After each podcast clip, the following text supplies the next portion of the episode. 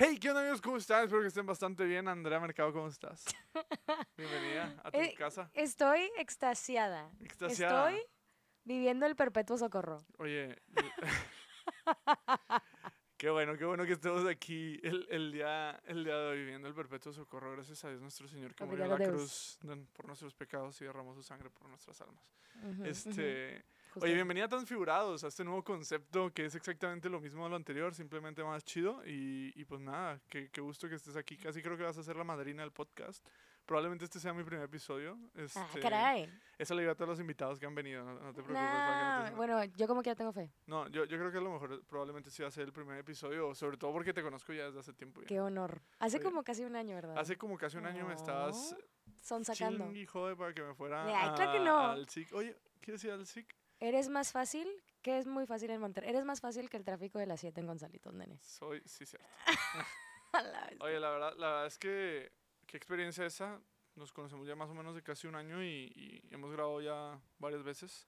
Sí. Y dije, oye, Y me atrevo a decir a que ver, nos hemos transfigurado nos por hemos transfi- diferentes, por diferentes motivos. ¿Qué Sí, sí.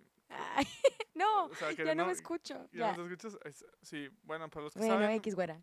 Para los que saben, estamos aquí en el estudio del Padre Borre y cada vez se pone mejor este estudio. No, no lo pueden ver, pero hay muchas cosas para allá atrás. Está el foro con un chorro de gente, amigos del foro. No, no es cierto, no están.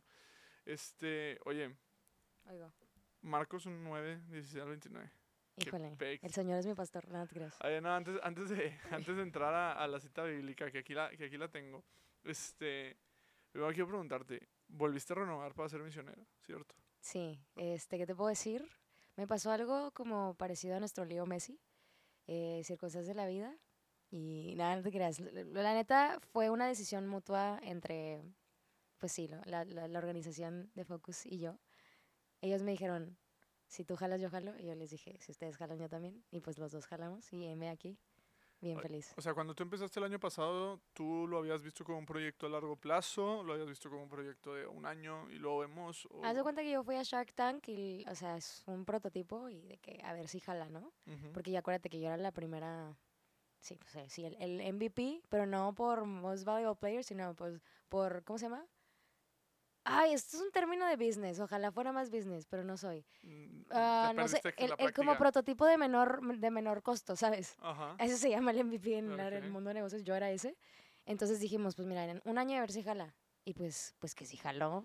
Oye, pero a ver, o sea, sobre todo ah, llegando al final de ese año, porque la última vez que grabamos fue a principios del semestre pasado, o sea, ya llevas como seis Sí. meses. Sí, sí, sí. Este, cuando llegando al final, o sea, que fue ese proceso de decir si me quedo o no me quedo. O sea, hubo en algún momento la duda de no me quedo, o sea, ya fue un buen año y aquí nos vamos con las palmas en alto trayendo a Focus a Ujú. México, o, o no, o siempre estuvo muy claro. ya me voy a poner romántica, pero creo que específicamente lo que hago, que recordemos a todos para los que tal vez no tengan contexto, soy misionera de una organización que se encarga Una Eh, organización internacional. internacional, International. eh, que se encarga de convertir el evangelio en campuses universitarios. Y es la primera vez que se, que se trata de, de intentar traer como este, este ministerio a, México, ¿no? En la UDEM.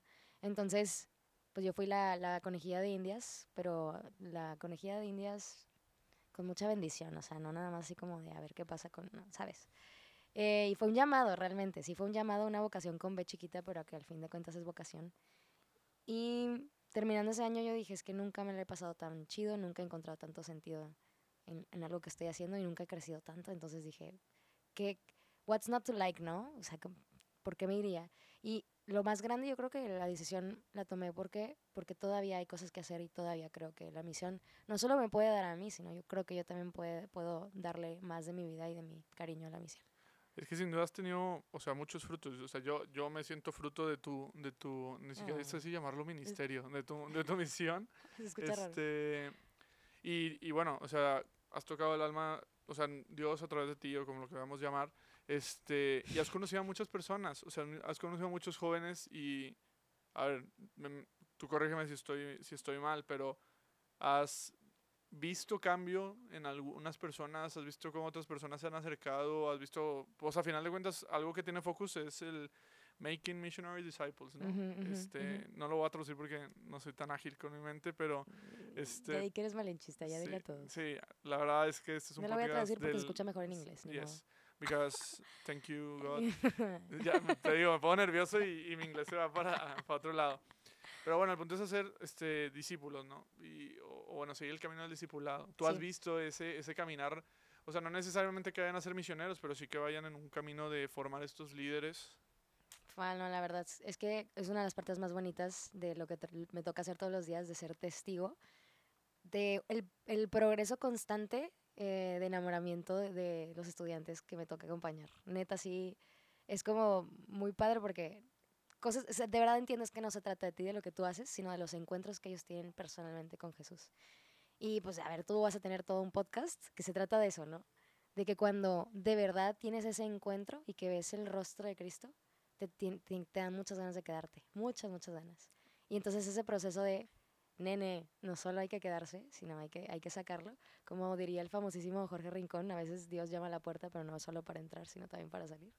Ah, Y- ma- Ajá, Qué ajá. fuerte está esa, ¿no? Lo dijo en una hora antes y yo no estaba preparada para escuchar eso. Y sí me ha tocado, te puedo decir con mucha, mucha, mucho gozo y alegría que sí me ha tocado formar parte de el cambio de, de vida de justo ese proceso, ¿no? De ya lo tengo, ya lo encuentro, pero ya me, ya me, ya me sobra, ya me desborda y necesito, necesito sacarlo. Tú, tú que estás pues en la misión diario, ¿qué, ¿cómo ves ese, ese caminar de un, neófica, un neófito católico? Un, un- un nuevo católico, una persona que de pronto, pues es que no sé, yo siento que de pronto hay personas que se dan cuenta de que, oye, la iglesia no, o sea, Jesús no necesariamente es muy aburrido, o sea, aquí me la paso bien, o, o no sé, o sea, como Mm. que siento que por estar en una universidad y que ahí puede, se abre el espacio para que llegue mucho curioso de pronto. Sí, sí. ¿Cómo has visto ese primer impacto? Porque antes de salir primero, pues es esta parte de qué está pasando, o sea, ¿por qué me la estoy pasando tan bien? Se supone que estos vatos son unos tetos, ¿por qué me la estoy pasando bien? Porque estoy yendo a la capilla a la una de la tarde. No sé si, si existe Sí. eso. Sí. Pero a ver, exactamente, ¿cuál es la pregunta que, o sea, cuál, qué es lo que quieres saber? Pues, o sea, si te ha tocado presenciar a estas nuevas personas, a, sobre todo a los nuevos católicos, como a estos chavos que llegaron, Ese a lo mejor cambio. porque alguien los invitó y de pronto, o sea, es que a mí me llama mucho la atención, o sea, yo creo que, a ver, todo, el- todo el camino católico es súper hermoso y así, se escucha algo medio curioso, pero creo que son los audífonos, espero que son los audífonos. Sí. Este, todo el camino católico es hermoso, pero el querigma, o sea, el primer momento donde te Mm. empiezas a, o sea, donde te empiezas a dar cuenta de que hay algo que es mucho mayor que tú y que te sobrepasa y así es, siento que algo muy bello. Y siento que estando en una universidad, que si, es, si bien es católica, como que ya sabemos que hay mucha gente que de pronto pues, no lo practica y así, Sí, sí. y pues e- en esta onda de crear nuevos discípulos, pues de pronto creo que existen esos momentos, ¿no? Donde de pronto veías a alguien que llegó de pura casualidad y poco a poco cómo se va desbordando y luego ya si quieres pasamos a los que deciden salir, ¿no? Mm, Creo que lo muy interesante, lo retador y yo creo que a mí lo que más me gusta de la etapa universitaria en la que me toca trabajar es que ya todos tienen mucho bagaje y no en el mal sentido, sino que ya son, pues oh, híjole, ya todos son adultos, entras de 18 a la universidad. Entonces ya te pasaron muchas experiencias, ya quieras que no, si no es que ya tomaste lados, ya estás tomando ciertas posturas y decisiones importantes. Entonces, Mm, Pues, pues, es que depende, y a mí me gusta mucho acordarme de, de nuestro queridísimo San Pablo. Y es que era, eh, no sé, su personalidad ya era que era muy vocal y era una persona que ardía, ardía, ardía, ardía, porque las cosas se hicieran como él pensaba que se deberían de hacer, ¿no? Y llega el encuentro con Cristo y era exactamente su misma personalidad, simplemente a favor de, a favor de la causa de- del resucitado. Entonces, pues es lo mismo con, con los, los chavos que me ha tocado, que me ha tocado ver, ¿no? Y, mm, por ejemplo, te cuento, algunos chavos foráneos, ¿no? Que, que, que creo que eso es algo muy interesante porque cuando eres foráneo, pues no eres ni de aquí ni de allá y sobre todo cuando estás en tu primer semestre y apenas te estás intentando como adaptar. Similar a cuando acabas de andar con alguien de que y no conoces a su familia y vas por primera vez a su familia, entonces estás como, como, no sé, saboreando las aguas a ver si están frías y calientes y así, ¿no? Lo mismo cuando, cuando eres un foráneo en una universidad, no en un estado que no es tuyo. Que no sacas tu personalidad a- así como a, a flote porque quieres ver si tu personalidad está ok con, con este, como este, no sé, Ambiente, pues. realidad. Pero poco a poco, no sé, esta parte que me encanta de, de la misión que me toca hacer, que es de verdad acompañarlos en la amistad auténtica, no nada más te estoy vendiendo un carro y déjame te digo lo, todo lo padre que es del carro para que te guste comprarlo, ¿no? Así, así Sí, no o es sea, como no eres una misión. vendedora. No, no, no. Eh, soy más bien, pues yo creo que se va a escuchar. Soy un testigo, no de Jehová, de Yahvé, pero same, same, same, but not, but not same.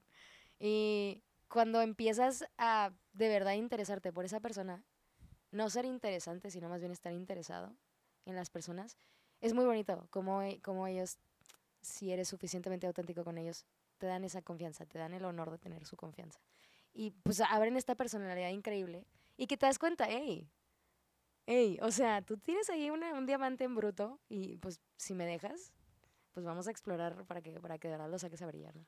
Oye, esa parte de, sobre todo de, de la autenticidad y de, y, y de acompañar, fíjate que es algo que a mí también me ha tocado mucho como que explorar este año, no porque yo tenga personas a las cuales como seguir, pero creo que por ejemplo acá en Hakuna, se, se, por si no sabías, pues me gusta mucho la espiritualidad de Hakuna. Aquí, No.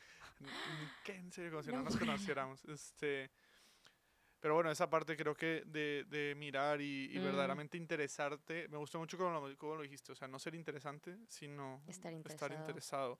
Porque creo que muchas veces, par- o sea, bueno, al menos a mí me pasaba así, o sea, yo, yo plan, o sea, tenía más esta idea de ser interesante más que, o sea, estás en una, porque hace una diferencia bien cañón, o sea, ser interesante y estar en una conversación y nomás estar preocupado qué vas a decir para ser Mm. interesante o, o para vender este carro, pues, es muy diferente a verdaderamente ver a los ojos y decir, es que me interesas, o sea, me interesa lo que estás diciendo, me interesa tu vida, me interesa tu, tu existencia y creo que eso, Antes de darte una solución. sí, o sea... Pues porque y- pues no eres un problema, nene, eres un Sí. hijo de Dios y déjame. eh, oye, esta frase, de pu- pum, pum, pum, pum, pum, así, así lo voy a poner, así se va a llamar, no eres un problema, eres hijo de Dios. No, joder. No, pero, pero sí, siento que esa es una parte como sumamente importante y, y a ver, eh, o sea, sin duda creo que al menos, digo, sé que tienes otros compañeros misioneros que, Ay, sí. que están en otras universidades y que Los luego, quiero demasiado. que luego ojalá puedan estar aquí también, este, Va a ser que sí. sin duda alguna. Pero creo que es algo que hacen bastante bien, o sea, porque nunca se ve cuando están así con la raza de Focus, porque es que así se los identificas, ¿no? Como la raza de Focus, no se ve como que al misionero y sus pollitos, ¿no? O sea, se ve como la raza de Focus, se ven todos juntos, se ve que hay una amistad genuina. Y quiero ir para hacerte otra pregunta acerca de tu misión, o sea, esta parte que me llama mucho la atención, que alguna vez ya habíamos hablado, pero estar disponible 24/7 para esas personitas. Mm. ¿Cómo, cómo ha sido eh, esa parte? O sea, más allá de los retos como personales, o sea, ¿cuáles han sido los frutos tuyos en tu vida que has visto estar disponible para todas esas personas a las que acompañas? Está muy padre y tengo, tengo la bondad de, oh, sí, pues el beneficio de tener muchos amigos que son maestros. Y a veces pareciera que se parece mucho a lo que hacemos, porque pues sí, ¿no? O sea, de alguna manera compartes con, en mi, ta- mi caso sí me toca compartir con gente que es menor que yo, tal vez ellos mucho menores que ellos, pero la, la diferencia y lo que a mí me encanta de lo que yo hago, y yo creo que una de las razones por las que lo sigo haciendo, es que yo no tengo que poner la barrera de soy tu maestro y ya. ¿no? Sino es que, es que yo quiero vivir vida contigo. Como decía Juan Pablo II, estar con todos en todo excepto en el pecado.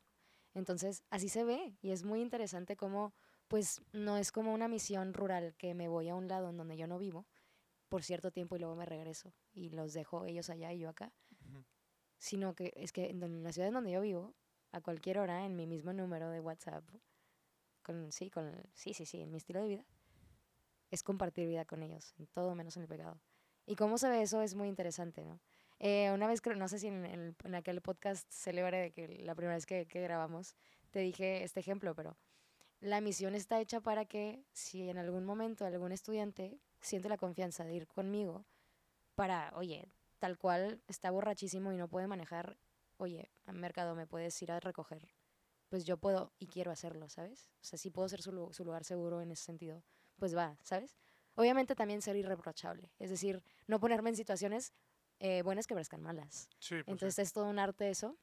Y sí les, se los he podido verbalizar para que ellos también entiendan que a pesar de que somos amigos, porque lo somos, y eso no es ninguna mentira, ni ningún como eh, stunt de publicidad, sí hay ciertos límites. Pues debe haberlos. Ujú. O sea, sobre todo porque, digo, pues como toda amistad, a final de cuentas. O sea, no, no podemos como O sea, siento que en, en una amistad no, no solo, o, o se resume en la frase que decías de, de, San, de San Juan Pablo II, estar contigo en todo menos en el pecado. Y creo que si nos vamos por esa línea, creo que es más sencillo. Nunca la había escuchado hasta ahorita que la dices, pero creo que es mucho más fácil identificar esos límites, ¿no? Y, y también hacer conscientes a las otras personas, ¿no? O sea, también como que, no sé, siento que ha, ha de estar muy padre.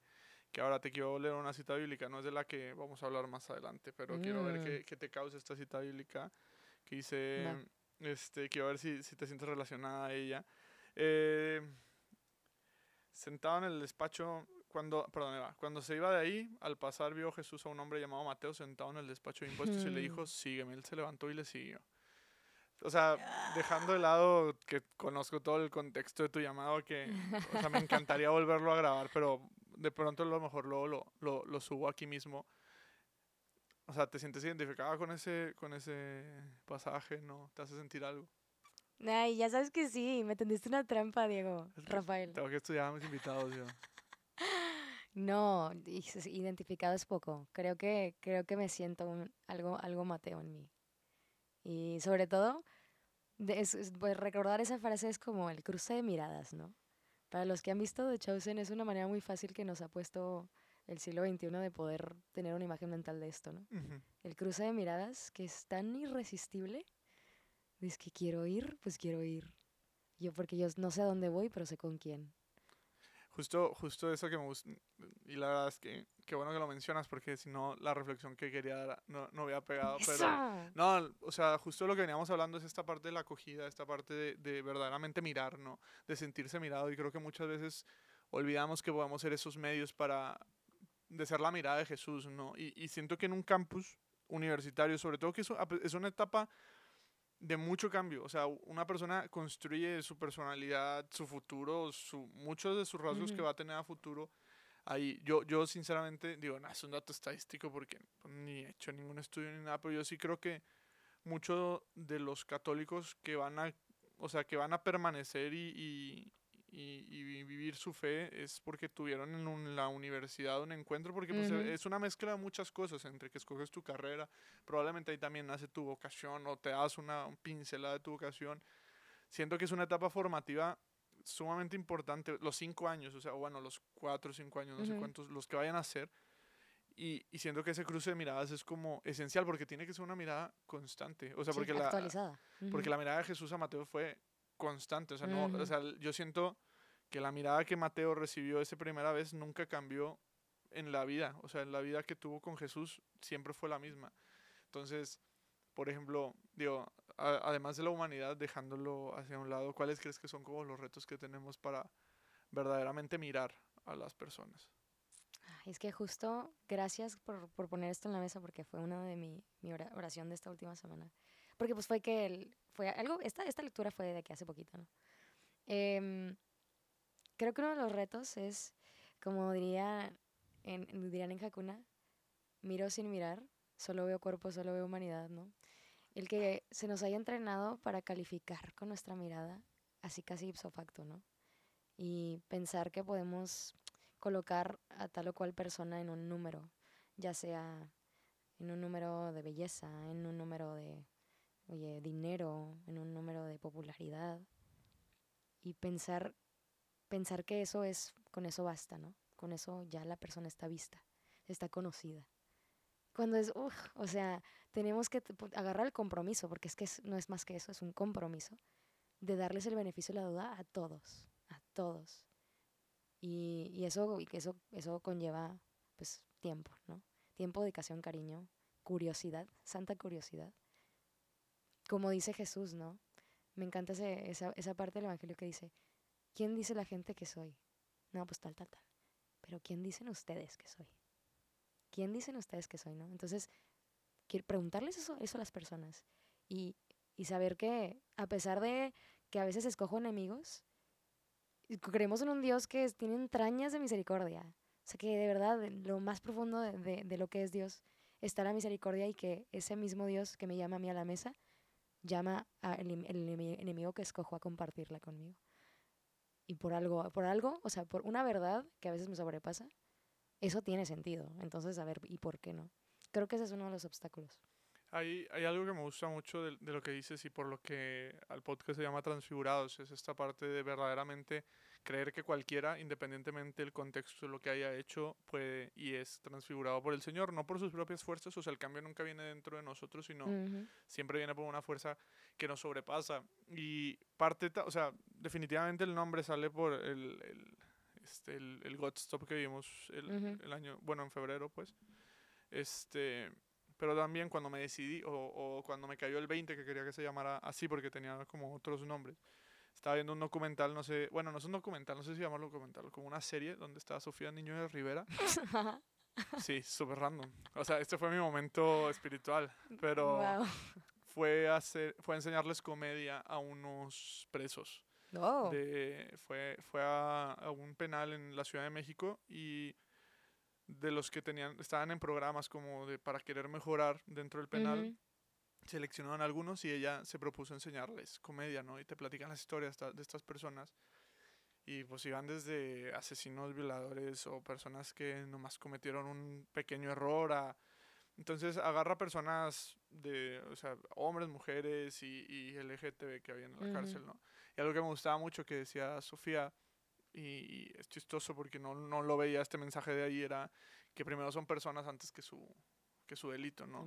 Y yo decía, bueno, vamos a trasladarlo a, a mi realidad, ¿no? A, a mi realidad católica. Y esta parte de que, pues si tenemos un Dios que, como tú dices, tiene entrañas de misericordia y que nos llama a vivir en, esa ex- en ese extremo que para el mundo parece un escándalo de perdonar al que creemos que no se puede perdonar. Y es que hoy en el mundo, con las redes y con todo, que podemos señalar y decir tú sí, tú no, como te dices, tú eres bello, tú no, y así creo que se vuelve complicado ese llamado. No, Yo te quiero preguntar, o sea, ¿qué tan difícil ves tú ahorita en nuestra sociedad, sobre todo enfocándonos en donde estás día a día, que es en la universidad, de vencer este, este reto de, de que no se puede llegar al extremo, al amor extremo, a la misericordia extrema? ¿Qué tan difícil lo veo? Cuando hablamos de la sociedad, ay, estamos hablando de algo que no existe. Vamos, si vamos a enfocarlo a, a tu, Claro, a claro. tu círculo, ¿no? Incluso me- a, a- a eso me voy, creo que me voy a atrever a, a enfocarlo a mí, ¿no? Que es el único, de la única persona con la que se hizo responsable hablar de. Y creo que es bien difícil este, cumplir este reto que nos pone Dios de ver a todos con ojos de misericordia. Porque andamos por el mundo amando desde nuestras heridas, ¿no? No se nos ha, no se nos ha amado a nadie, porque vivimos en un mundo que está caído, como debemos de ser amados. A nadie se nos ha amado así como debemos de ser amados. Ninguna persona ni la que más te ama. Algo, algo hizo que te hirió, o sea chiquito o grande, ¿no? Y esta es una plática que, que nos dieron en SIC, buenísima, ¿no? Entonces, por lo tanto, esas reacciones que tenemos desde pequeñitos son desde nuestras heridas. Entonces, creo que muchos de nosotros, yo, no he sabido amar precisamente por eso. Porque en vez de hablar de am- amar desde mi plenitud, desde la plenitud, de saberme la más amada, a pesar de que no experimento ese amor ahorita. Pero sí, hay una, una cosa es experimentar y otra cosa es estar consciente de no. Y pues sí, eso, creo que ese es el reto más grande.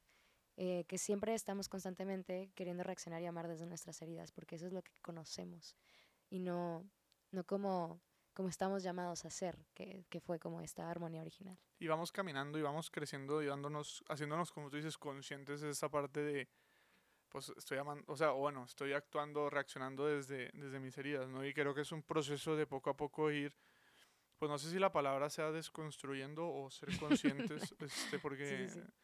o sea, sobre todo, por ejemplo, me gusta mucho esta canción, vaya la redundancia de Hakuna, la de conciencia, esta parte de, Mm, de, da- o sea, de darme cuenta, Señor, tú ayúdame a que yo sea consciente de, de estas realidades y de que se puede, o sea, de este amor extremo se puede y que, no sé, como que creo que son realidades muy complicadas ahora, o sea, y, y no me quiero ir así, no me quiero desviar mucho para hacia donde queremos ir, ¿no?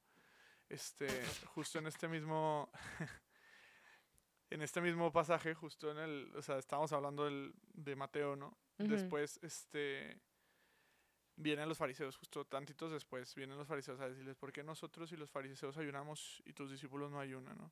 mm, Este, no sé, como que esta, esta parte de, de que también creo que puede, pu- muchas veces como cristianos podemos caer en ese, en ese lado, ¿no? O sea, en esta, digo, de- Claro, fariseos del siglo XXI. o sea, Es what it is. o sea, sí, sí, sí, pero dejam- dejamos, o sea, dejando a un lado el tema, sobre todo, dejando a un lado el tema que reaccionamos por las heridas, creo que también nos da mucho a... Es que nosotros sí, tú no. O por ejemplo, el Evangelio del Domingo, o sea, de los jornaleros, ¿no? Que llegan a la viña y es que, pues yo aquí estuve todo el día y porque a mí me toca lo mismo que al que acaba de llegar, ¿no? O sea, en tu opinión o en, en tu experiencia o lo que tú quieras ver, ¿cómo, cómo vencemos eso? O sea, ¿cuál, ¿Cuál es como el camino que tú propo, eh, propondrías? Mm, pero cuando decimos eso nos estamos refiriendo al que es que somos como em, que, que, no- que estamos viendo, como diría el presbítero Reinaldo en su homilía del domingo pasado, que estamos viendo el amor de Dios como un salario Ándale. que merecemos, ¿no? Que Ujú. esto tanto me toca porque esto tanto trabajo. ¿Cómo lo vencemos? Mm, bueno, esto ha sido am, para mí un, un balde de agua fría. El darme cuenta que no se trata de mí. Y a ver, sí, sí existe una cosa que se llaman actos meritorios, pero muchas veces no, o sea, andamos confundiendo cosas, ¿no?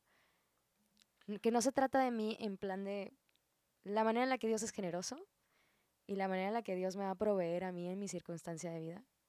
No se trata de lo que yo haga, ¿no? Ujú. sino se trata de, de, de su voluntad, que es mucho más buena de lo que yo considero que es bueno, ¿no?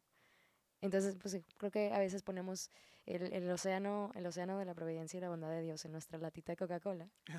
y pues y ahí, ahí andamos cruzando cables y queriendo darle a esta justicia a la gente desde nuestra perspectiva de justicia. Oye, Andrea, a mí, a mí me parece valioso, o sea, lo que, lo que estás diciendo me parece súper chingón. Creo que es algo que todos tenemos como que hacer conscientes. Ahí está, acá. El a- presbítero a- andan- Reinaldo. andan su rollo. Es que el padre, el padre Rey ha llegado a todos los episodios que hemos grabado. Me siento, la verdad, muy nerviosa. Este, sí, ya, ya se, se siente la presencia ¿no? de, de la santidad. Este, oye, pero a ver, bueno, pasando a otro tema radicalmente, yo creo que ahí, ahí concluye esa parte, ¿no? No, Creo wow, que, wow, o sea, podemos... Caso toda- cerrado. Sí, caso cerrado. No, podemos todavía a darle más para allá, pero... Pero no quiero dejar pasar la oportunidad, o sea, estás en una universidad y creo que ahí pasan muchas cosas. ¿Qué es lo, o sea, qué es lo que tú dices? ¿Qué peor que pasó esto siendo yo, o sea, yo misionera? O sea, como que algo chistoso que tú dices, ni, o sea, siento que está lleno de muchas cosas al, al estar con jóvenes todo el tiempo. Digo, tú eres joven, pero Gracias. Eso dicen. eso dicen, no, pero siento que hay demasiadas cosas que pasan, ¿no? Y siento que cuando te apuntas a, ah, quiero ser misionera en la universidad y así, siento, siento que hay cosas que están dentro de tu presupuesto, ¿no? Ok, esto puede pasar, esto puede ser lo más loco que me pase, esto puede ser lo, también lo más, así como, pero es así una anécdota que traigas que, que digas, alas, yo no sabía que esto también venía en el paquete de ser misionera a tiempo completo. Digo, no necesariamente en la universidad, a lo mejor puede ser como fuera. Te pongo, te pongo en un Mm. aprieto. No, es que sí, porque es como cuando te piden, a ver, cuéntame un chiste y tienes un chorro, ese No, momento digo, no, mm, no quiero que sea, no quiero que sea el más, o sea, no necesariamente necesito algo como extraordinario, solo siento que, Mm, o sea, para mí se me hace muy interesante esta parte de, o sea, porque siempre entramos a todo con expectativas, digamos que no, digamos, "Ah, es que vine a este viaje y no traía ninguna expectativa, siento que, No, no, no, a ver, es que sí tengo varias, a, A ver, ver. pero como que el pensar el, la más, pues eso es lo que complica las cosas, pero sí te voy a contar varias que creo que valen la pena. Una de ellas es ponerme a hablar con directivos de, de la UDEM, pero no con el directivo, sino con el Hijo de Dios, que resulta que es directivo. Entonces, normalmente, y a mí me pasaba esto cuando trabajaba en, en corporativo, cuando le hablabas a un directivo y tú eres, no sé, en mi caso yo era recién ingreso, pues como que te hacías chiquito, ¿no? Porque así eran las cosas, la jerarquía era muy marcada y pues estás hablando de trabajo, entonces hay cosas que te tocan, hay cosas que no te competen, hay experiencia que no tienes, ¿no? Entonces, pero cuando estás hablando desde la misión, desde el evangelio de la persona de Jesús, pues es que ya, esas de verdad, cu- cuando, cuando es un cristiano consciente de esto, esas cosas ya no importan. Y está padrísimo, ¿no? Y, o sea, por, por prudencia no voy a decir los nombres, ¿no? Pero de verdad me he encontrado con cosas bien interesantes, ¿no? Em, que, me, que empiezan a abrirse, o sea, de su vida conmigo, cuando yo soy una completa desconoci- desconocida, ¿no? Pero es que el factor Jesús en medio de la conversación hace que las personas, pues ahora sí que ya sean, sean, sean auténticas, ¿no? Me ha pasado eso. Me ha pasado que, no sé, estoy en, no sé, un viernes, sábado en la noche con mis amigos, así en un plan en la noche, y me habla un estudiante y me habla, no sé, de que estando en alguna crisis y buscando mi ayuda, ¿no? Entonces a mí me toca decido hacerlo y le cuento a mis amigos y mis amigos están completamente de acuerdo, que pauso lo que estoy haciendo para, para atender a ese estudiante, ¿no? Y después es que, quién sabe, o sea, sabía que podía pasar, pero me está pasando, ¿no? O también, no sé, em, simplemente poder, poder vivir misa todos los días y que sea parte de mi trabajo. O que, no sé, este, por ejemplo, la otra vez me tocó rezar el rosario alrededor del tecnológico de Monterrey. Por fuera. Por fuera y en voz alta, con todo mi equipo. Porque le llamamos Power Hour, ¿no? Es una manera, es una devoción como fuera de lo común que hacemos y la, la ofrecemos por el campus. Y pues me tocaba ver de todo, ¿no? Mientras yo estaba rezando el rosario, así con, en mano, con todos mis, mis eh, compañeros de equipo en voz alta, ver gente que decía así como, no me estás viendo la cara, ¿no? Pero como que aprobación, Ujú. ver gente que, que, que están haciendo, ver gente que les parecía mal, ¿no? Y como que, pues me toca, me toca hacer eso, me toca hacer, o sea, llevar, llevar a la misión también a veces como que con gestos, gestos externos que salen de lo común o de lo que está socialmente como aceptado. Está padre. Oye, tu círculo, o sea, tu círculo cercano, o sea, tus, tu familia, tus amigos, ya después de un año ves una diferencia también en, en cómo abordan o abrazan también tu, tu misión. O sea, por ejemplo, ahorita me decías de tus amigos que entienden, ¿no? De que, ah, bueno, es parte de su chamba o es parte de su llamado. ¿Has notado un cambio en ese círculo, o sea, en general, de al principio a ahora, ya que ya llevas un año? Mm, notado un cambio, mira, quién sabe, pero soy bien chiflada y te puedo decir que cuando empecé esto sí contaba con, con amistades muy bonitas en Cristo, Ujú. que desde el principio me apoyaban bastante y entendían de qué se trataba, pero que ahorita no solo me apoyan, sino que son parte de la misión, ¿no? De ya sea benefactores directos o indirectos, como tú comprenderás. Entonces, eso es bien bonito, ¿no? Saber que le- les puedo contar de la misión y como ya tienen contexto, porque soy su amiga y pues les, les, les cuento cositas todos los días o las veces que los veo, que pueden compartir eso conmigo está increíble. Y mi familia, veo que los conmueve mucho y que, a ver, a veces no lo entienden y, y eso también es muy natural, ¿no? Como papás, hablando de mis papás, sé que ellos preferirían tal vez a veces que yo tuviera un trabajo así como completamente seguro, Que te en donde, Sigma. en donde si algo pasa pueda llegar a aterrizar en un colchoncito suavecito. Sí, sí, sí. Y entonces eso lo entiendo. Pero cuando les cuento casi como que les, les llevo a contar cositas, me siguen preguntando y como que se conmueven conmigo y me preguntan de que cómo te va con este o que el que, me- el que me contaste, ay, ¿a poco pasó eso? Y así, ¿no? Entonces está muy, muy bonito eso, poder compartirlo con ellos y, y contar también con sus oraciones, ¿no? Oye, hablando de... O sea, primero que nada, qué cool que, que tengas este como... Pues sí, este, es- este círculo creo que es importante sobre todo para, para este tipo de, de misiones.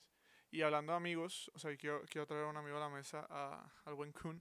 ¡Ay, Este, cochito! Para los que no saben, pues este Andrea, yo y otros muchos de Hakuna estuvimos en Marruecos ahora en... en ¿qué Yala, fue? yala. En, en agosto. En agosto. En agosto estuvimos 10 días caminando en Marruecos y, y pues ya esté a una persona muy, muy particular, ¿no? O Ay. sea, Sí, tan bueno. eh, Andrea llevó a un amigo de, de Nether- Netherlands, de Países Bajos. para a- los que, ándale, para los que no le explican el inglés, de Holanda. Sí, de bueno, es que es Países Bajos, porque luego uy, sí, Kun, sí, Kun me explicó que Holanda es una región. Sí, se de- pone bien enojado. Países Yo por eso lo Bajos. digo Holanda, para no hacerlo enojar.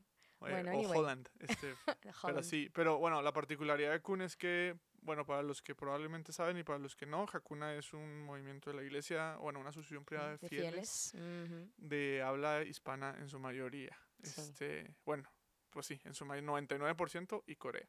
Este, Tutti per tutti. No, Italia no es también a veces. bueno, Italia de pronto. No, pero bueno, eh, y, y pues Kun en Países Bajos se habla que holandés. Eh, a ver, pero Kun es políglota. O sea, Kun habla inglés, alemán, holandés. Bueno, inglés, alemán, Simplemente holandés. no habla español. O sea, Ninguno, ninguno de esos Sí, idiomas estaba en- ni marroquí, No, ¿verdad? ni tampoco. francés, que era el otro que se hablaba. uy, uy. Y lo convenciste de, irte a- de irse a Marruecos. O sea, quiero saber esa tarea de convencimiento porque ahora sí que tu misión trascendió fronteras. Ay. Bueno, yo a Kun bien rapidín lo conocí en el 2019 cuando me fui de intercambio a Austria. Y él también estaba como estudiante. Y o sea, lo que sucedió es que en el- donde yo me estaba quedando, nos daban de comer, por, o sea, también lo, que pagabas en la habitación incluía una comida como todos los días, excepto el fin de semana. Entonces compartíamos piso y en el piso hay solo una cocineta. Entonces pues nos empezamos a llevar porque empezamos a cocinar juntos. Pero no nada más él y yo, sino también otros amigos, ¿no? Como un grupo de seis amigos por ahí. Y ya nos hicimos muy unidos porque, o sea, cuando te vas de intercambio, pues no estás con tu familia, entonces tus amigos se vuelven tu familia. que escoges porque literalmente vives con ellos y compartes todo con ellos. Y fue de las personas con las que más, pues sí, como que eso, como que hice clic y pude conocer su casa, me dio un tour así por las Netherlands, le dije que no era penal, lo que tú quieras, ¿no? Eh, y él siempre dijo que quería conocer México, porque a él le encanta como toda esta onda del ecoturismo, y eso es muy importante, esa es una de las razones por las que justo fue a Marruecos, ¿no? Eh, se viene la pandemia, y entonces todos sus planes de irse a Cancún 2020 se arruinaron por esto mismo. Entonces, pues era como, a ver, ¿y cuándo nos vamos a ver? Y no solo él y yo, insisto, éramos los demás de, también que fuimos. Pero surgió la novedad de que yo me iba a la JMJ y les avisé Nada más, pero, o sea, en ciertas, las ciertas situaciones que tenían mis amigos, una estaba casando, entonces estaba ahorrando para tal cosa, ¿no? Y otro estaba haciendo su disertación de maestría, entonces en esas fechas no cuenten conmigo. Otro justo fue a Estados Unidos en esas fechas y entonces no iba a estar en Europa. Entonces el único que podía y quería era Kun. Entonces yo, yo pensé que obviamente él no va a querer ir a Hakuna. Entonces yo le ofrecí mi plan. Estaba la jornada y yo tenía plan antes de la jornada y después de la jornada. Entonces yo le dije, pues antes de la jornada, be my guest, ¿sabes? O más bien, pues tú, yo no sé, sabes de que simplemente vamos, vamos a, a, a, vernos en, en, tu, en tu continente. Pero como que después me preguntó, ¿y luego qué, qué, más vas a hacer? Y me sacó sopa. Y le dije, pues bueno, voy a ir a, Marruecos y voy a ir al Tubcal, a lo de las montañas, y luego voy a ir al desierto y luego voy a ir a la playa. Lo cual suena muy, suena interesante. Si te gusta el ecoturismo, unas dos semanas. suena muy bien. Unas dos semanas que vas a hacer estas tres cosas, conocer montaña, conocer playa y conocer desierto en, en África, qué padre, ¿no? Entonces, eso mismo le pareció a Kun. Y yo le dije, espérate, güero, esto va a ser de persinados. O sea, esto va a ser mocho y, y de ahí no, de ahí no, no, la categoría es mocha, ¿no? Y me, eh, pero lo que pasa con Kun, y tú lo conociste, no sé cómo describirlo. No es que sea indiferente, pero como diría mi mamá, y ahí disculpen mi francés, es muy valemadrista. O sea. Sí, es muy de. Pues X, güey. Ajá, ¿De qué? ¿En, so what? ¿Sabes de, que, de, que, ni siquiera te pregunté eso. Ajá, ajá. Entonces, pues yo le dije esto, que íbamos a vivir misa todos los días, oración todos los días, y que el plan iba a ser por motivos católicos. Sin embargo, sí íbamos a hacer estas cosas del ecoturismo. Me dijo, pues está bien, ¿dónde me apunto? Y yo, ok. Y nada más que, ay, después ya me andaba, me andaba reclamando, no me dijiste nada, pues no me preguntaste, o sea, yo te dije lo que sabía. Bueno, X. Va conmigo y le dije, o sea, es un grupo, es una asociación internacional, pero la mayoría habla español. Y me dijo, eh, o sea, igual, vale madrista. Entonces, ¿qué más te cuento? ¿Hasta dónde llego? No, pues hasta donde quieras, digo.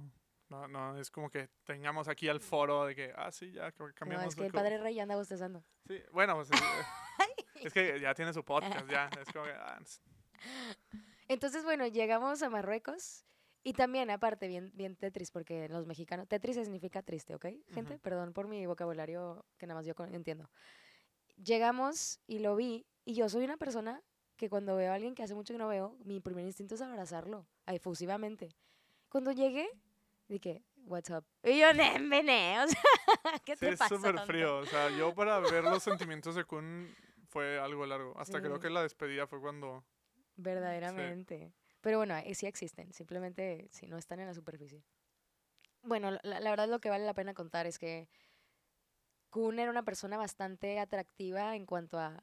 No, a ver, no atractiva de guapo, que a o sea, también, sí. Carelón, lo, lo pero... que sea cada quien también está Carelón. O sea, vamos a ¿Por qué te ríes, padre? Vamos a poner una foto de Kun aquí. Sí, sí, sí, sí. sí. No, no es cierto, Kun. Pero porque los demás, que eran hispanohablantes, cuando le preguntaban cosas y decía, no hablo español. Entonces, eh, luego, luego, siempre eran las mismas tres preguntas. ¿Por qué no hablas español? ¿De dónde eres? Y luego, ¿cómo conociste Hakuna? ¿Eres católico? Las tres preguntas, siempre. Todas sus, pobrecito, todas sus interacciones. personas y, y yo creo que todos los que pasaron así a conocerlo, que mínimo, mínimo 100 personas por ahí se cruzaron con él, todos tenía, tenía que rendirles esas tres respuestas a todos. Y siempre era lo mismo.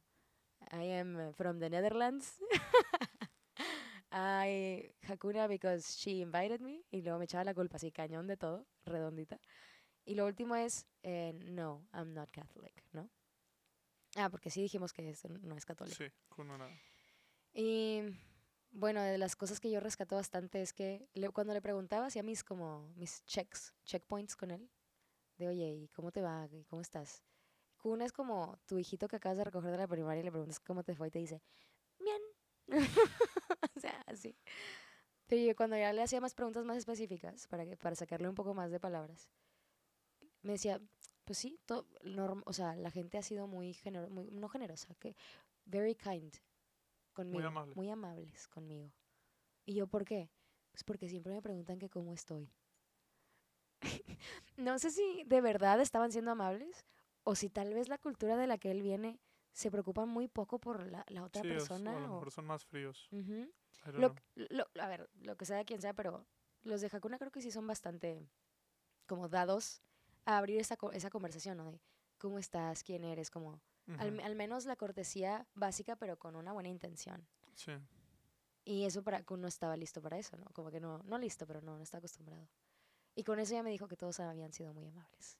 Y luego le, le encantó que todos mis amigos fueran tan talentosos, es decir, que supiéramos cantar. y les dije, es que tal vez no es que seamos tan talentosos, pero resulta que Hakuna es como muy musical, entonces pues Sí. es el nicho en específico, pero qué bueno que te guste, ¿no? Y lo que también me dijo, una, aquella plática en, las, en la- el refugio del Tupcal, ya bien cansadotes, Después de 30 kilómetros. Sí, pobrecito. A ver, a ver, le encantaba. Y se, él se Sí, lo sí, buscó, sí. ni modo. Y lo que él me, él, me, él- me preguntó, ¿alguna vez has dudado de tu fe? Y yo, gran pregunta. Sí. Y ya le expliqué esta onda de que una fe que nunca se pregunta es una fe pues, básicamente muerta, ¿no? No es fe. Y le dije, y me dijo, ¿y por qué te has quedado todo este tiempo como que tan firme en que, en que esta es la fe verdadera? Y entre muchas preguntas que le hice, porque obviamente yo aproveché. Sí, si me estaba dijiste, preguntando, yo dije, mmm, Espíritu Mira, Santo. papacito, yo soy sí, sí. misionera. Eh, abro la, la encíclica Deus Sí. Caritas Est. Prólogo. Sí, sí. Evangelii Gaudium, tú sacaste toda la bibliografía. Pero no, lo que yo creo que la respuesta más, más básica que yo le dije fue, cuando me di cuenta que si todo el mundo fuera católico de verdad, sería un mejor mundo. Y no solo un mejor mundo, sino el mejor mundo. Me di cuenta que este, est- estoy en la fe correcta. Y él me dijo, y me dijo lo que me sorprendió y que me sacó así como de, ah, no sé, yo estaba volando cuando me dijo esto. Me dijo, yo también creo eso. Y yo así como que, ¿qué, ¿cómo? ¿Cómo? ¿Qué querés? Yo también creo que si todo el mundo fuera católico, sería un mejor mundo. Ojo, él, a ver, y para Sí, que sí, nadie sí, se me... di- discúlpeme por romperles el corazón. Kun no se ha bautizado. O sea, a ver, no es como que lo convertimos así como, como San Pablo en Damasco, ¿verdad? Pero lo que él me dijo es, es que los valores y las, la manera en la que son, y si verdaderamente son como el Papa dice, dice que son, que la iglesia es para todos, entonces yo también creo que es el mejor mundo. Y qué fuerte. creo que al menos con eso me bastó. Por lo pronto, con eso me bastó. O sea, al menos desde el testimonio, desde la evangelización, pues de, de la carne, él se lleva esa impresión de los católicos. Es que la verdad, para, para mí es uno de los mejores seres humanos que he conocido. La verdad fue, porque hubo un, hubo un tiempo donde Andrés se fue, se fue antes sí, y me tocó estar con él. Y Lo, sí lo dejé es- encargado con su tío Diego. Oye, la verdad es que para, para mí se volvió un amigo muy, muy cercano. O sea, Ni se sacan. sí, la, la vez pasada le tuve que explicar que, o sea, contexto, hace poco le mandamos, le mandamos un mensaje donde yo decía que era de los mejores Sí. amigos de la vida y pues volviendo a esto que creo que es muy fría la cultura, ya creo que se sacó donde le tuve que hablar de que, oye, Kun, de que tranquilo, es o sea, no te sí. estoy tirando la onda. Este, pero no, es una persona que sin duda, pues que sin duda apren- aprendí mucho de él. También hablamos hace poco sobre, pues que luego hubo terremotos en donde estuvimos ahí en Sí, Marruecos caray, y creo sí. que esa parte de, no sé, eso también digo da para hablar otro, otro, Ujú. otro ratote. Pero Kun, if you are hearing this, we love you a lot, motherfucker, and, and, and I really, I really appreciate your your friendship. And if you didn't understand the whole podcast, pues I'm sorry, we did talk Spanish. Pues, I'm sorry. Kun, if you're hearing this, no era penal. It wasn't a penalty. wasn't a And I penalty. love you. And Largo. you know it. Este, oye, Andrea, se- se- no, no sé cuánto tiempo nos quede, pero padre, tu, tu invitada viene. ¿Puedo seguir? O sea, ¿puedo, puedo seguirle? Bueno, le, le seguimos en lo que, Eso, en lo que eso. Este, mm, ah, est- ya, se me fue lo que te, lo que te iba a decir. Me, me fui pensando en, en Kuhn Smith. Smith. Schmidt. Smith, un, un tipazo, un tipazo, pero ahí voy, nomás quiero, dame un segundo para, ahora sí, una de las cosas que para mí eran importantes en este episodio. Eh, claro que no. But es que Él les ya tenía... preguntó, Uy, ok, ya, ya me voy a él les preguntó, ¿de qué discutís con ellos? Uno entre la gente le respondió, maestro, te he traído a mi hijo que tiene un espíritu mudo y donde quiera que se apodere de él, le derriba, le hace echar es, ala, ¿qué dice aquí? Espurnajos, Sí, es espuma. espumara, no, dice es, es con el, bueno, Espumarajos. espurmarajos, rechinar de dientes y le deja rígido. He dicho a tus discípulos que lo expulsarán, que lo expulsaran, pero no han podido. Él les responde, oh generación incrédula, ¿hasta cuándo estaré con vosotros? ¿Hasta cuándo habré de soportados? Traédmelo. Y se lo trajeron. Apenas el espíritu vio a Jesús, agitó violentamente al muchacho y cayendo en tierra se revolcaba, echando espumarajos. Entonces él preguntó a su padre, ¿cuánto tiempo hace que viene sucediendo esto? Le dijo desde niño. Y muchas veces lo ha arrojado al fuego y al agua para acabar con él. Pero si algo puedes, ayúdanos y compadécete de nosotros. Jesús le dijo, ¿qué es eso? ¿Qué, eso de, ¿Qué es eso de si puedes? Todo es posible para quien cree.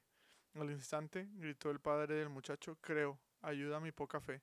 Viendo Jesús que se agolo- ay, aglopaba la gente, increpó al espíritu inmundo diciendo, Espíritu sordo y mudo, yo te lo mando, sal de él y no entres más en él. Y el espíritu salió dando gritos y agitando con violencia. El muchacho quedó como muerto hasta el punto de que muchos decían que había muerto. Hasta ahí fue el versículo donde tú me dijiste. No, Ah, no, hasta falta la, 29, pa- sí, la parte más padre. Pero Jesús tomándole la mano le levantó y él se puso de pie.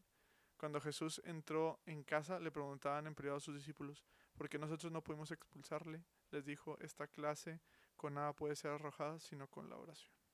Bolas. Ahí se acaba. Oye, primero que nada me disculpo con la audiencia por mi dislexia y mi no saber leer. La este, eh, Ojo, es abogado. Lee for a living. Sí, este, pero no en voz alta.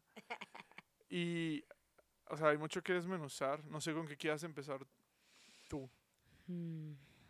Porque yo tengo mis comentarios, pero A ver, el contexto bien rápido que quiero darles es que yo insistí a Diego de que quería platicar de esta cita bíblica porque llevo meditándola desde hace como un año. Y también el Padre Rey ya está hasta, hasta el que de que yo le pregunté. Ya esto lo he con- consultado con dos padres, ¿no? Para, para poder tener una opinión acerca de las Sagradas Escrituras tienes que saber qué pex, ¿no? Y pues yo no le sé tanto. Entonces le fui con, con gente que sí le sabe. Y es que hay muchas cosas que, que podemos aprender. Mm, ¿Con qué quiero empezar? Creo que, a ver, tema central. Ya a mí me enseñaron en mi literatura del bachillerato internacional. Disculpen ustedes. Que hay que empezar Con con, el tema respeto. central. con toda humildad. Creo que el tema central, sí, sí, a ver, si tú piensas otra cosa me la dices, pero dale, dale. es la fe, ¿no? Ujú, Es como la virtud predominante. Sí. Y me parece que hay tres personajes a los que a mí me gustaría como, creo que son más rescatables, al menos en este punto de mi reflexión, Ujú. que es, claro que Jesús, MVP, MVP, el papá el papá y los discípulos y los discípulos. que no pudieron. Primero, Jesús, ¿no? Generación incrédula, ¿hasta cuándo estaré con ustedes? ¿Hasta cuándo tendré que soportarlos? Y el padre, el padre rey está haciendo como cachetadas en el aire, ¿no? Habla fuerte Jesús en estos pasajes. sí, o sí. sea, por ejemplo, cuando dice, ¿qué es eso de si puedes? Todo es posible para quien cree. O sea, Mhm. y aquí no pone signos de interrogación, son signos de exclamación. O sea, fue Sí, sí, sí. Esto lo platiqué con el padre Rey, queridísimo, y también con mi primo Jaime, el misionero de familia y juventud. Y lo que quiero como tal vez rescatar es que Jesús habla con autoridad siempre, ¿no? Siempre. Pero cuando tiene una como actitud dura, es porque se trata de algo importante, ¿no? De algo que es. Que se trata de la fe, ¿no? Generación incrédula. ¿Hasta cuándo estaré con ustedes? ¿A ti qué te suena esto? No sé, me, me deja pensando. O sea, bueno, no, es imposible no trasladarlo a, a mí ahorita. O sea, de que damos, al menos como cuando lo leí la primera vez que me lo mandaste, era como esta parte de, Pues a veces damos por sentado, ¿no? O sea, por ejemplo, la Eucaristía. O sea, es algo Mm. que yo sentía que tengo muy a la mano, pero no sé cuándo se me va a acabar. ¿Me explico? Y. A la que dice ahí, se está acabando la pila de la cámara. Eh, ahí tengo otros dos. Si se corta, pues no pasa nada. Oh. Este, adiós, no me voy. Este, pero sí, o sea, esa parte, o sea, mm, de no caer en esa incredulidad. Dar por sentado. Sí, eh, Jesús, no sí. O sea, Jesús es el verbo. ¿No? La misión de Jesús es personificar la voluntad de Dios en la tierra y darnos el ejemplo, no un ejemplo, el ejemplo. El ejemplo. ujú. Ahí haya estado, porque esto es, ¿qué capítulo del Evangelio? Nueve. Nueve. Nueve de Marcos. O sea, ya había estado caminando con los apóstoles Un buen rato. un rato. Ocho capítulos. Entonces, oye, pues ¿cuántas veces quieres que te diga, no? O sea, ¿cuántos ejemplos más, cuántos signos más para que creas y creas de verdad? Y luego le dice el padre, ¿cómo que sí puedes? Todo es posible para el que cree. Y esta es una conversación muy interesante que me aventé con el padre Rey. A veces podemos ser como dos extremos, ¿no? De, ay, esto es un sentido figurado, de que, o sea, a Dios orando y con el mazo dando, como X, ¿no? O al extremo, de que no, es que mi oración es poderosísima y entonces todo lo que yo le pida, todo eso me va a dar, porque si es que si no me lo dio es que me faltó fe, ¿no? Y no, no supe re- rezar suficientemente recio. Pero ¿de qué crees que se trate esto de todo es posible para el que, para el que cree? No sé, me pones en un predicamento aquí expuesto en mi propio podcast, pero. sí, ¿verdad? Ya, ya. Oye, aquí se el que hace las preguntas soy se yo. cambiaron las, las sillas. sí, No, pues esta parte, creo, creo que es esta parte. Y, y creo que es algo yo que he estado experimentando mucho eh, eh, este tiempo, ¿no? O sea, precisamente este, este balance de yo dar todo de mí, o sea, todo lo que pueda de mí, o sea, vivir. Simplemente vivir confiado en que el que puede transfigurar, el que puede hacer, es Él. O sea, sin estar pidiendo cosas como de todo lo que pida, o sea, todo lo que, sí, o sea, todo lo que pida se va, va a ser posible aun si yo no muevo un dedo y tampoco cayendo en la otra parte que es donde sin duda estaba de tengo que hacer todo porque si no Dios no me va a querer, ¿no? O sea, entonces, eh, entonces creo que es este como pequeño balance de decir, o sea, yo voy a vivir, voy a vivir conforme a lo que tú me invitas y creyendo en que tú vas a hacer todo lo, lo demás, ¿no? O sea, tú vas a transfigurar, tú vas a cambiar, tú vas a hacer lo que tengas que hacer y yo voy a pues, ponerme a disposición. Mm, ujú. Y sí, eso tiene que, eso, eso sale de una reflexión que pasa co- con el tiempo, ¿no? Y con la madurez Sí. espiritual. Lo, lo que me comentaban acá mis dos queridísimos padres es algo muy, o sea, muy similar lo, lo que los dos me dijeron es, es que no se trata tampoco de que no es una varita mágica, no es, o sea, no es el genio de la lámpara el Ujú. Señor, que es de que quiero un gatito y ahorita ya, una, dos, tres. Sino que tiene mucho más que ver con su plan, su plan divino, ¿no? Y con la, la, la voluntad. Y que ese también es otro, otro podcast de qué es la voluntad de Dios, ¿no? Pero, que luego tendrás que venir otra Sí, sí, vez. sí, sí. Pero es, es que tiene mucho que ver con, obviamente, como tú dices, la confianza, pero también el saber discernir. Saber, ahora sí que saber pedir, ¿no? Y, y siempre, siempre, siempre, a pesar de que tengamos una petición bastante específica, al final abandonarnos. Y de verdad, no, no abandonarnos con reservas de, pero, pero si quieres, sí. No, pero que sea lo que tú quieras, en serio. Y tu providencia siempre va a ser más que todos mis planes fríamente calculados. En este caso, ¿cómo que sí? ¿Cómo que sí puedes? Pues es que, es que claro que, que, que Dios va a tener un plan de bondad para ti, ¿no? La manifestación de Dios siempre es, esa tienda a la bondad. Entonces es abandonarnos en eso. Y, ¿y sabes qué, Señor? Esto quiero, pero purifica mis anhelos. O sea, como asemeja mis anhelos a los tuyos. Y luego, el papá. La oración del papá creo que es de las oraciones más tiernas que yo en, toda, en todo el Evangelio he leído. Sí, aquí la tengo. Esa y la del leproso. Pero si tú quieres, sáname. Y esta, el Creo, Creo. ayuda a mi poca fe. ayuda a mi poca fe. En otras traducciones es, creo, pero ayuda a mi incredulidad, ¿no? Y creo que eso, a veces cuando estamos batallando con la fe, y a veces no nos damos cuenta de esto, es que no, pues es que hay que pedirla. O sea, acordémonos que las virtudes son, sea, se crecen por, no, no crecen por nuestros méritos necesariamente nada Ujú. más, sino por esa gracia de que, ¿sabes que Dame, son, son regalos. Dame fe. Creo. O sea, con, los, con la poquita de como, no sé, reservas que yo tengo y habilidades que yo tengo y capacidades, aquí las, aquí, aquí las estoy poniendo. Ujú. Pero lo que me falta ya, ya llena, llena tú, llénalo tú. Y está bien bonito. ¿Qué piensas de eso? Pues que todo es gracia y creo que es mucha, mu- es difícil a veces llegar a esa conclusión. O sea, creo que es muy complicado abrazar esa idea porque creo que muchas veces el ser humano tiende a yo puedo, o sea, y mostrar debilidad, bueno, no es yo como hombre, o sea, como varón, o sea, creo que mostrar debilidad o que no podemos, a veces lo asociamos con, o lo asocio con debilidad, ¿no? Entonces esta parte, como tú dices, ya yo estoy dando todo y pedir ayuda, o sea, por ejemplo, o sea, si yo hubiera sido el padre, a lo mejor antes hubiera dicho, creo. O sea, esto que me acabas de decir arri- arriba, esta parte de todo es posible para quien cree. Creo que yo antes nomás hubiera dicho creo. O sea, creo, señor, sí, creo. Mm, Pero a mí lo que se me hace muy valioso es ayuda a mi poca fe. O sea, reconozco, o sea, creo. Pero esto que me trasciende, o sea, y esa parte es la que creo que es muy valiosa. O sea, que el, que el Padre reconoce que hay algo que lo trasciende. O sea, entiendo que tú eres el Hijo de Dios y creo que muchas veces me pasa uh, últimamente con la Eucaristía. O sea, le digo al Señor, o sea, creo que estás vivo en el, en el Santísimo Sacramento, o sea, creo que estás vivo en la Eucaristía, pero ayúdame a verdaderamente tener fe en, en Ujú. que ahí estás, ¿no? Y creo que es lo que a mí se me hace valioso, o sea, esa parte que tú dices, o sea, que decir ayuda no es debilidad, o sea, que, que Dios te llene con, tu, con su gracia para, para solventar las debilidades o solventar las limitaciones que tenemos, no es debilidad, o sea, o a lo mejor, pues sí, sí es debilidad, pero es la fortaleza, es lo que te da, es, es gracia, es una bendición que el Señor te llena, entonces eso me hace muy valioso. ah, es que, ay, o sea, precioso San José, ¿no? Que es el terror de los demonios, pero ¿por qué lo es? Por su humildad. Porque como se reconoce pequeño, entonces puedes saber pedir y estar abierto a la grandeza. Pero solo si eso pasa. Y muchas veces nosotros, como no nos reconocemos pequeños, nos quedamos de nuestro tamaño. Y pues ahí que, what a waste, ¿no? Qué desperdicio de gracia. Sí, creo que estamos muy, muy de acuerdo. Y luego los discípulos, Los ¿no? discípulos. que preguntan por qué no pudimos expulsarle.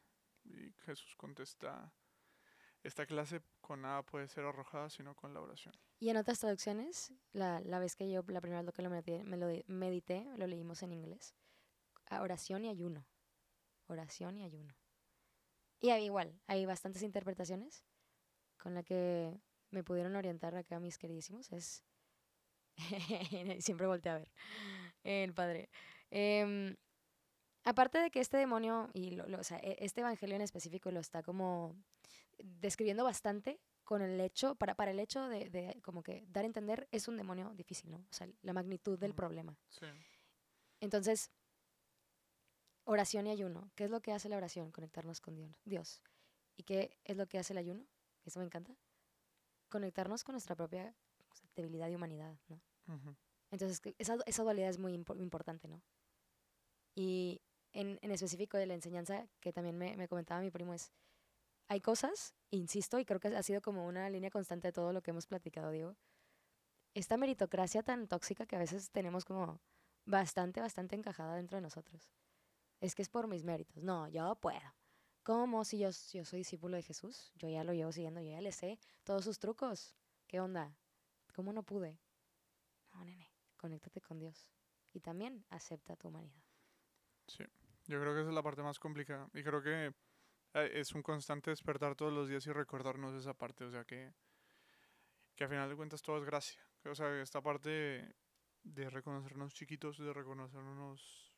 Y es complicado. O sea, tampoco crean que es aquí apuntar dedos. Creo que tanto... Bueno, me atrevo a decir, bueno, voy a hablar por mí. No, no, también yo. Los que no sabemos amar. Número uno, número dos. Entonces, la, la realidad creo que es un caminar y es, es, es un recordarte todos los días. Y algo que me gusta mucho es, pues, no tengamos miedo a, a recomenzar. O sea, si un día se te olvidó, pues vuelve. Pero no nos, nos subamos a un escalón que no nos corresponde, sino quedémonos bien con los pies bien en la tierra y, y, y, pues recordar que todo es eso, ¿no? Andrea Mercado, me encantaría seguir platicando contigo. Este, y pues vas a estar, te voy a estar invitando constantemente. Sé que tienes una agenda muy ocupada, pero Ya, discúlpame. voy a, voy a buscar mucho los espacios para poder seguir. Porque me gusta mucho platicar contigo, me gusta mucho Ah, a profundizar mí y, y el, el otro, el otro episodio que alguna vez grabamos también lo voy a subir acá. Este es, es una promesa, me comprometo, ya no Sí, está grabando. qué gacho lo borró, qué gacho. No, no, de hecho no lo borré, lo tengo aquí. Eso, eso. Lo tengo aquí junto con algunos otros.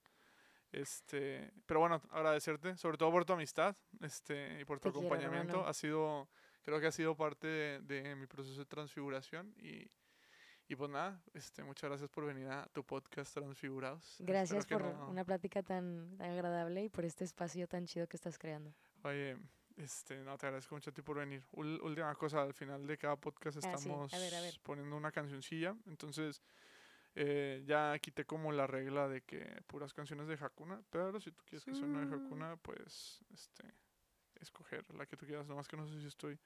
Ah, o sea que yo escoja una. Sí, pues escoge una canción, la que tú quieras.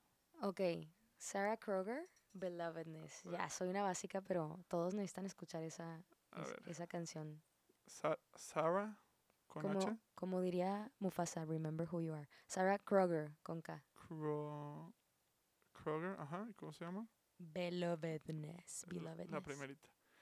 Pues Racita, muchísimas gracias por escucharnos. Estos transfigurados, nos vemos. No sé qué día vaya a salir este, este episodio, pero probablemente este vaya a ser el primero. Entonces, si no es el primero, disculpen. Si sí si es el primero, qué chingón. Y pues nos vemos semana con semana. Viva Cristo Rey. Viva Cristo Rey.